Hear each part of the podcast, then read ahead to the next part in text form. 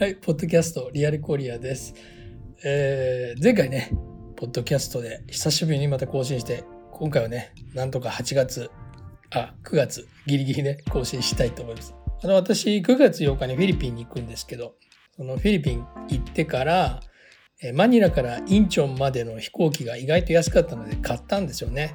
買ったんですけど、私が買ったった8月7月の終わりの時に8月の頭に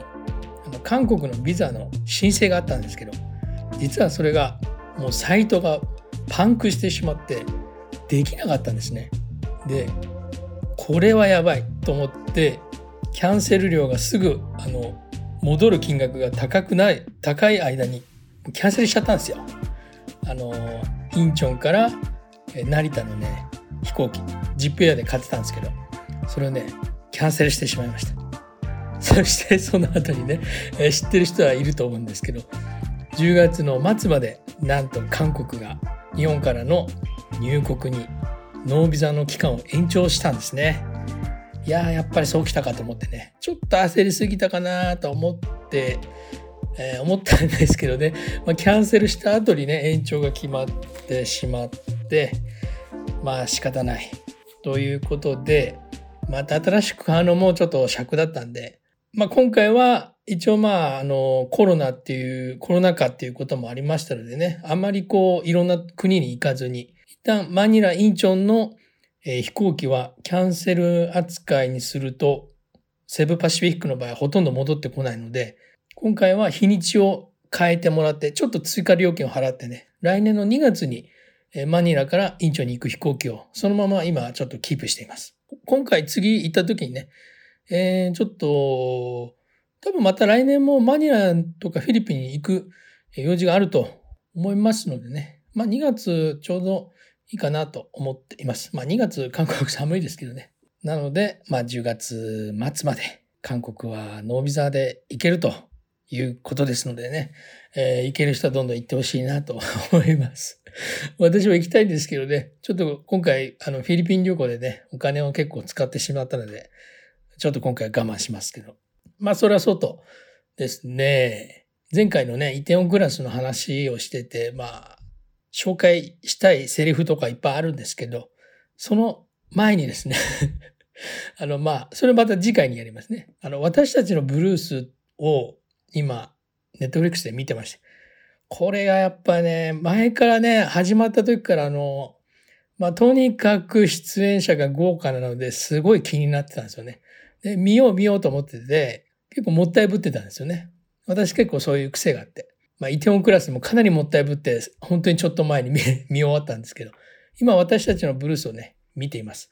このね、ドラマは本当に何て言うんですかね、ザ・韓国ドラマっていう感じではないんですよね。正直言っちゃうと。ただ、やっぱりいろんな韓国ドラマとか映画を見て、演技派が好きな人には非常におすすめなドラマですね。というのもね、これ2話か3話ぐらいで、その主人公がちょっと変わるんですね。全体的な主人公というか、まあ、全体的な舞台はチェジュ島の、まあ、ある地域の人たちなんですけど、まあその中でね、2話か3話ぐらいで毎回変わるんですよ。まあそのね、変わるたんびに、やっぱり出演者が豪華で演技派な人たちが非常に多いので、やっぱり見どころありますし、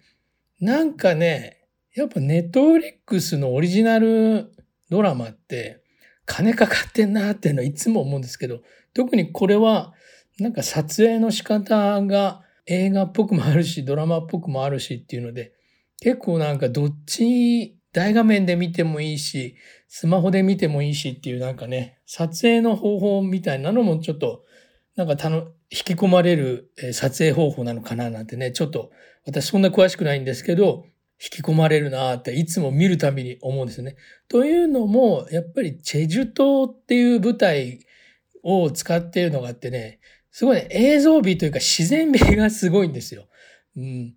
まあ私はね、あの何回か行ったことありますけど、チェル島にやっぱ住んでいましたので、ああ、あの、チェル島だなーっていう場面がね、何個かあったりとか、実際のセリフもね、チェル島の方言がいくつか入ってたりして、えー、いますので、まあチェル島の舞台になんか懐かしいなーとかね、思いながら見ています。出演者のところで言うと、チャ・スンウォンさんとイ・ジョンウンさん。この二人がね、はじめにまあまあちょっと絡みのある話が始まりますね。うん、チャー・スンウォンさんというとね、あんまり知られてないかもしれませんけどね、私もね、あんまり見てないんですけどね、あのー、ちょっと映画の名前忘れましたけどね、えー、地方、あの、若くして、ちょっと、えー、記憶に障害のある、え、男性を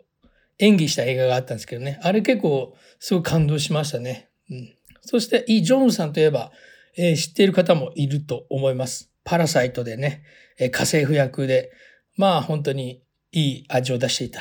まあ、ベテランの女優さん。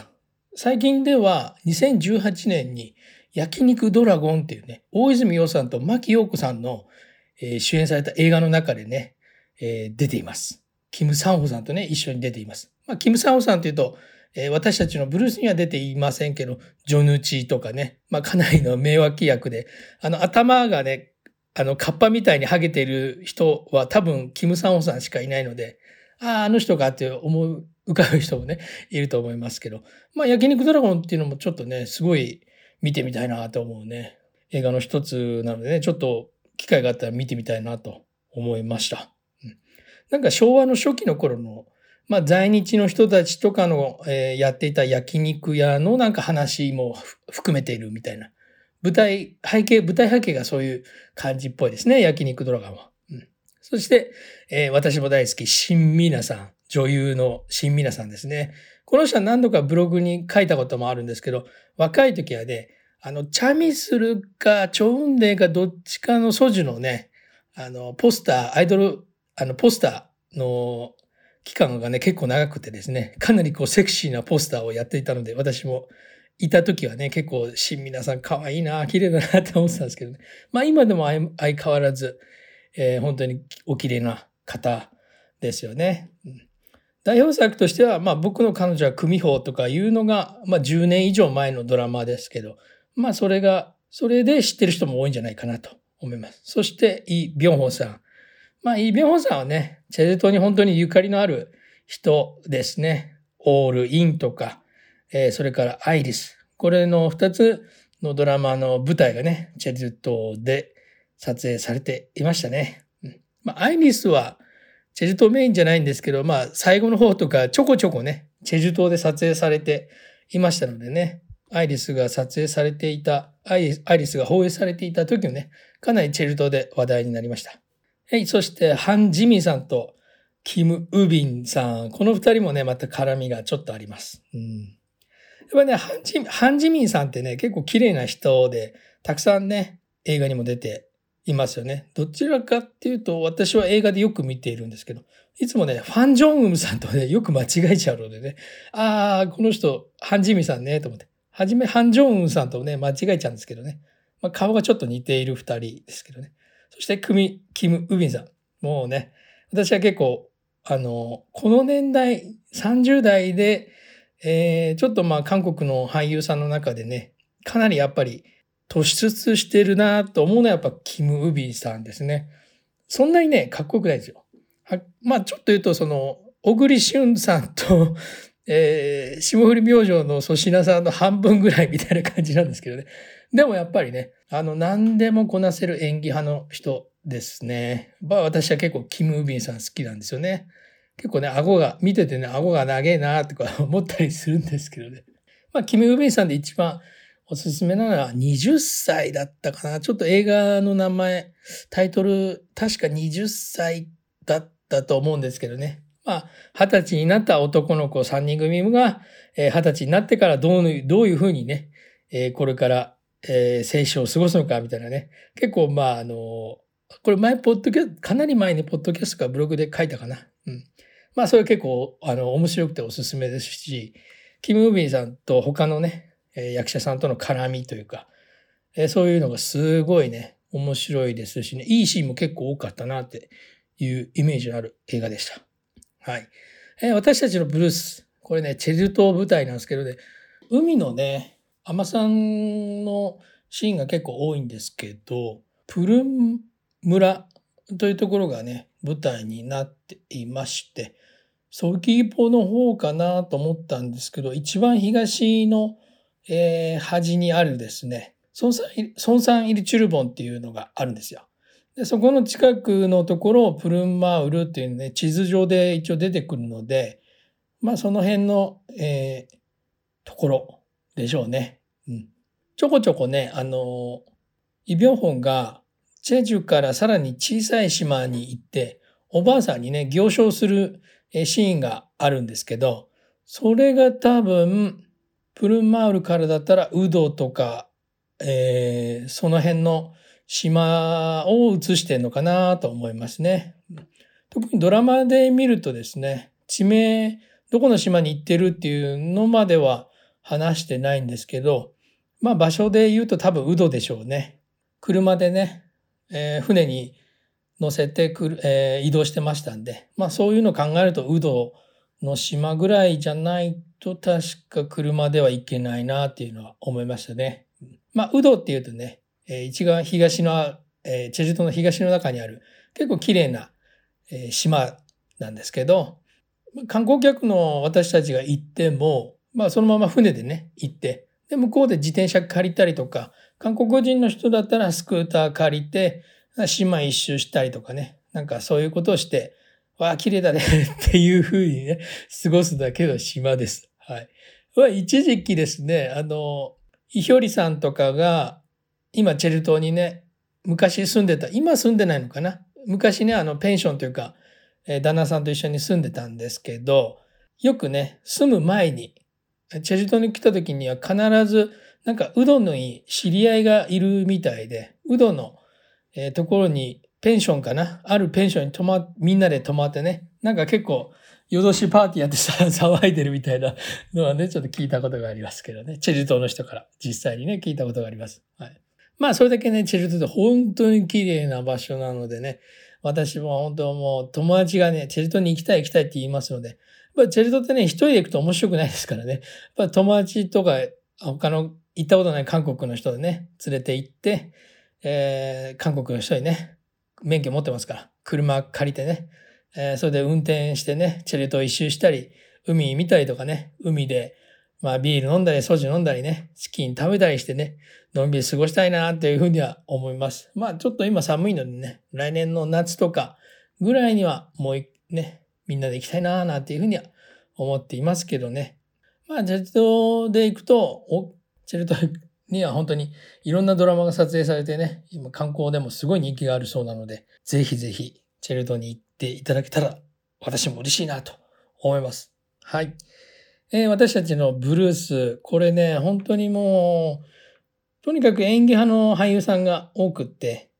見、見ていて面白いと思ったのは私だけなのかなとか、どうなんでしょうかね。うん、それと、チェル島の綺麗な景色、えー、そういったところを舞台にして、いろんな人との人間関係がね、その演技派の人たちの複雑な、ね、巧みな、まあ、表現で、えー、だんだんそのあの、あらわになっていく。まあ、そんなようなドラマ。ドラマというかね、見ていてね、なんか舞台を見ているかのような、本当に自分がその舞台に、何ですかね、入って、ね、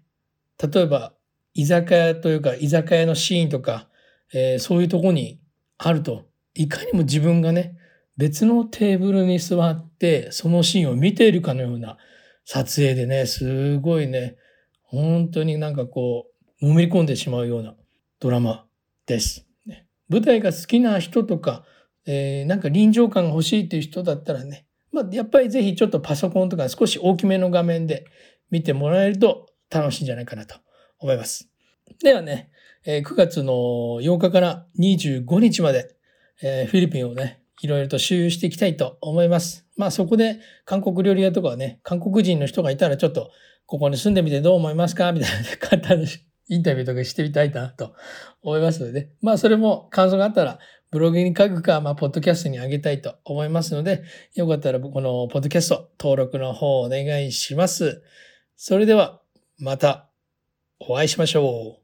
最後まで聞いていただいて、カムサハムニダ